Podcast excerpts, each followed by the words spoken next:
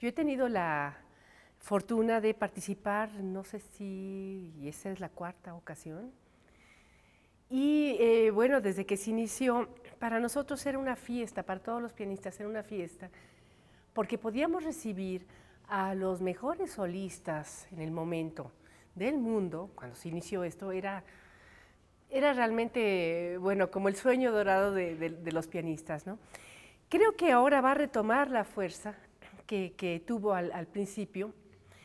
Y si este festival ha pervivido tanto tiempo es porque el piano, a pesar de que algunos pensamos y vemos o sentimos a veces que ya es una pieza de museo, con las nuevas generaciones que no, bueno, no se acercan necesariamente a este tipo de manifestaciones, pues no deja de ser un instrumento sensacional, maravilloso, que a pesar de toda nuestra tecnología y avances, sigue estando presente y sigue teniendo algo muy, muy particular que decir.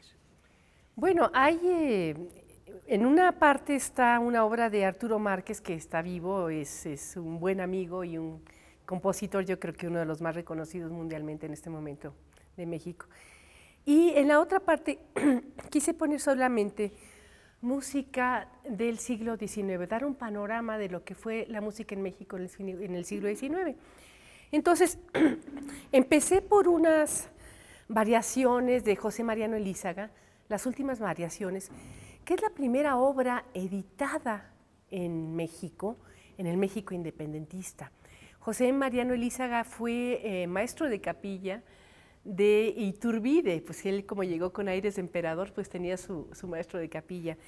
Y él instituyó la primera imprenta musical que hubo en México. Entonces, esta es la primera obra que, yo, que hemos encontrado para piano ya impresa.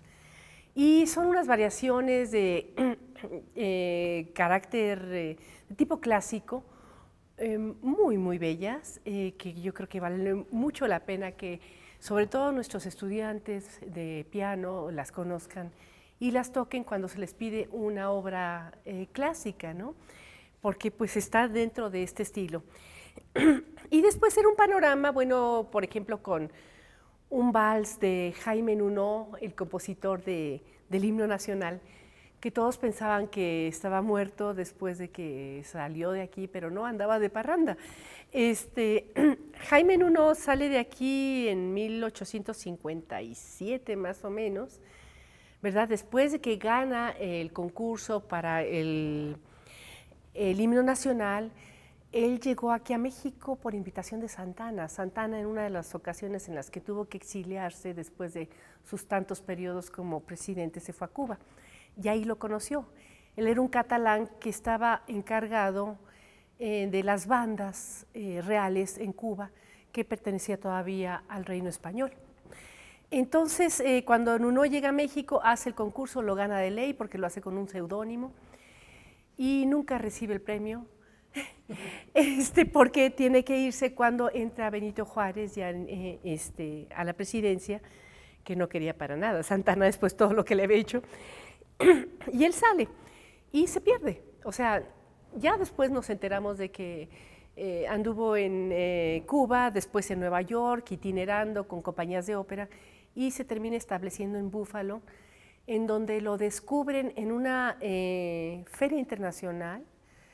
Va un grupo de mexicanos a esta feria, esta exposición, digamos, y alguien ve un letrero que dice James Nuno, se dan clases de música, de canto y efectivamente allí estaba. Entonces ya esto es en época de Porfirio Díaz a final del siglo XIX, principio del XX, y Porfirio Díaz lo invita a México a hacer una, bueno, le hacen un homenaje, él ya muy anciano, Jaime Nuno, y justamente cuando sale de México, en Laredo y en el camino hacia Búfalo, compone este vals que se llama Adiós a México. Bueno, eh, por allí pasamos por em, eh, Julio Ituarte, ¿verdad? Que es un emblema de la música mexicana, es de los primeros nacionalistas también a mediados del siglo XIX.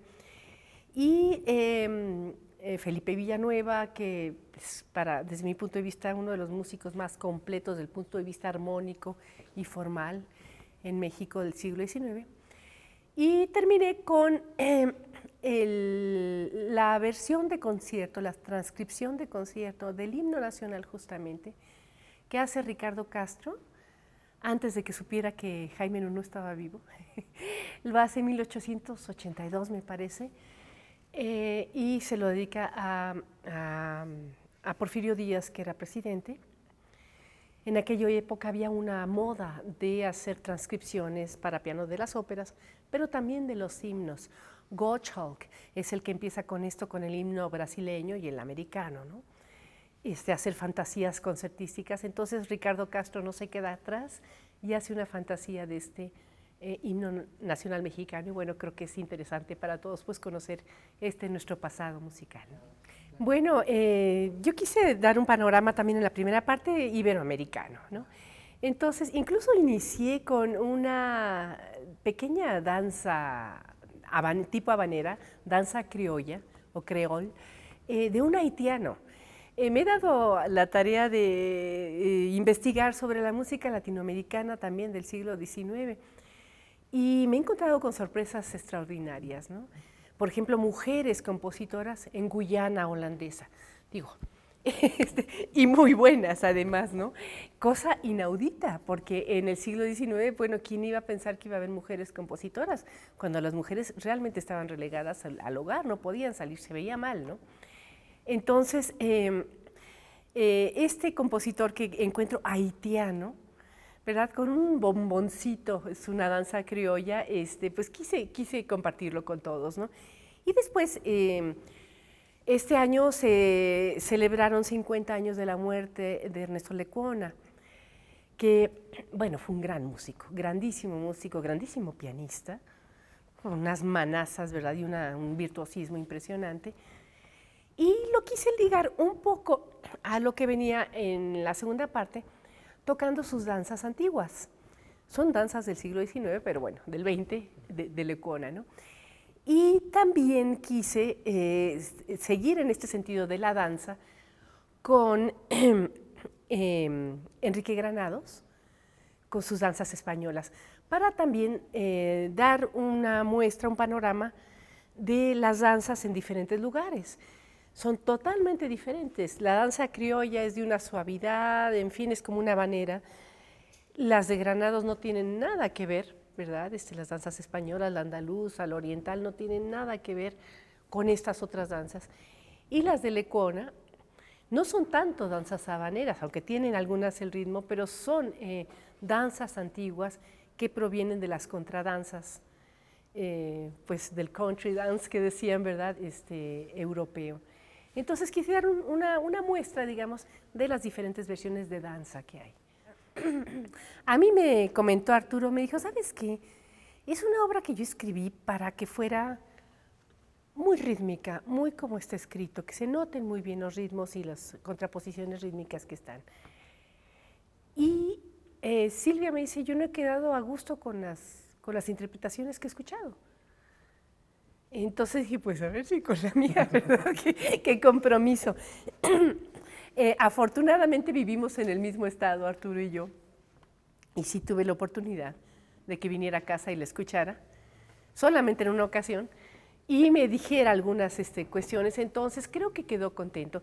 Es una obra muy, muy linda, eh, nada fácil, nada fácil desde muchos puntos de vista, tanto conceptual como rítmico, como de color.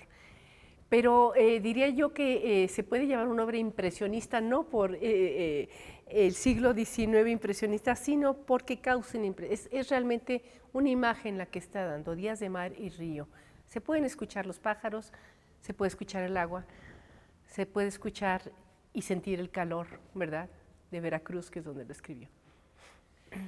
Pues eh, decirles que me siento muy orgullosa, muy honrada de haber sido parte de este festival en blanco y negro y de desear que este festival perviva por siempre.